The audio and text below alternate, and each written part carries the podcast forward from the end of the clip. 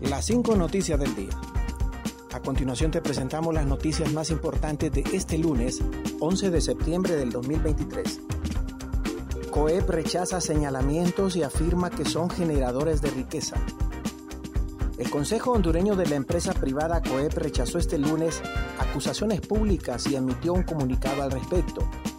La respuesta del COEP surge después de que posteó en la red social el, el ministro del Azar, Marlon Ochoa, que Honduras está controlado por una mafia de 10 familias exoneradas representadas por el COEP, que a través de su brazo narcopolítico BOC busca imponer su fiscal de la impunidad.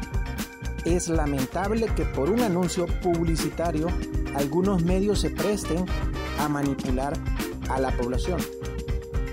La carta pública el COEP difundió dice que al respecto de su publicación deseamos señalar que usted hace uso de la palabra mafia, cuya noción se utiliza para hacer referencia a agrupaciones clandestinas dedicadas al crimen organizado, dijo el COEP. El COEP es una organización constituida de conformidad a las leyes de la República que goza de su personalidad jurídica desde 1967, además de ser la organización cúpula de la empresa privada.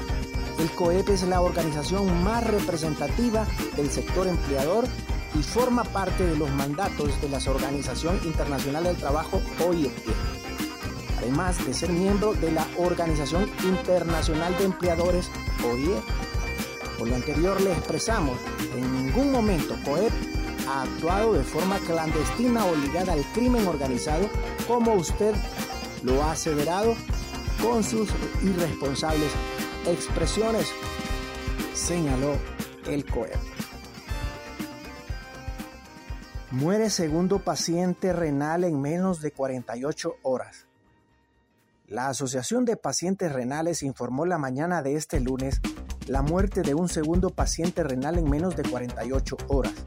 Se trata de Rubén Peralta, quien falleció la noche del domingo y así lo dio a conocer la secretaria de la Asociación de Pacientes Renales, Hilda Gómez. También se reveló el deceso de Eulalio Reyes López, a quien le realizaron cambios en su turno de diálisis, trasladándolo de lunes a martes, manteniendo el mismo tratamiento por dos horas.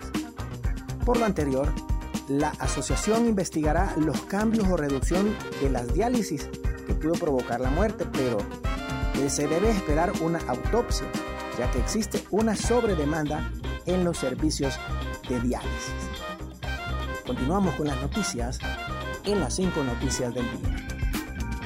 Pedro Barquero dice que decisiones del gobierno ahuyentan el capital y destruyen la competitividad. El ex ministro de Desarrollo Económico Pedro Barquero consideró que las políticas públicas implementadas por el actual gobierno ahuyentan el capital y destruyen la competitividad del país.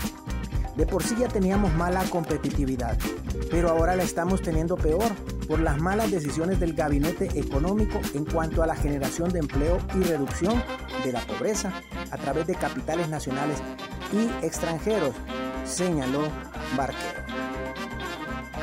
Y Hugo Noé Pino dice que sesiones del Congreso se reanudarán hasta que se logren consensos de fuerzas políticas vicepresidente del Congreso Nacional, Hugo Noé Pino, reiteró que las sesiones en el legislativo se van a reanudar hasta que logren encontrar consensos entre las fuerzas políticas para continuar con el proceso de la elección de fiscales.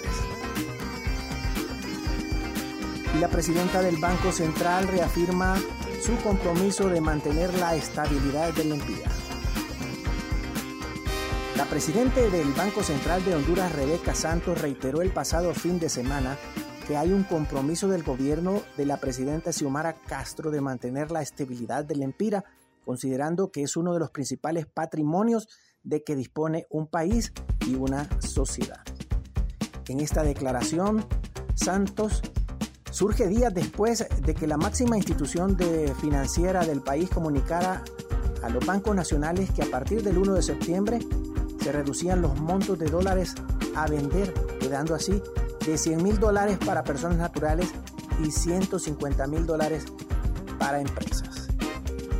Gracias por tu atención. Las 5 Noticias del Día te invita a estar atento a su próximo boletín informativo.